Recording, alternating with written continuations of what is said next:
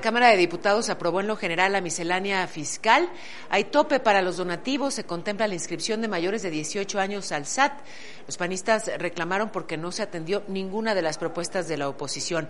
El Consejo Coordinador Empresarial advirtió que la cancelación de contratos por la reforma eléctrica pone en grave riesgo el cumplimiento de las leyes y la Fiscalía de esta ciudad va contra 10 presuntos responsables por el colapso en la línea 12 del metro.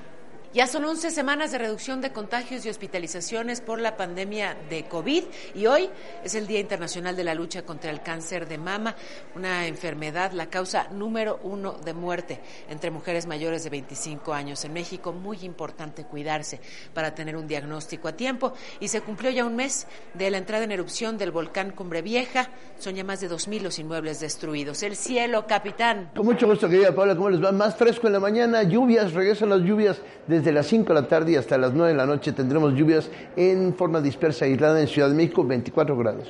Gracias, Capi. Gracias a todos.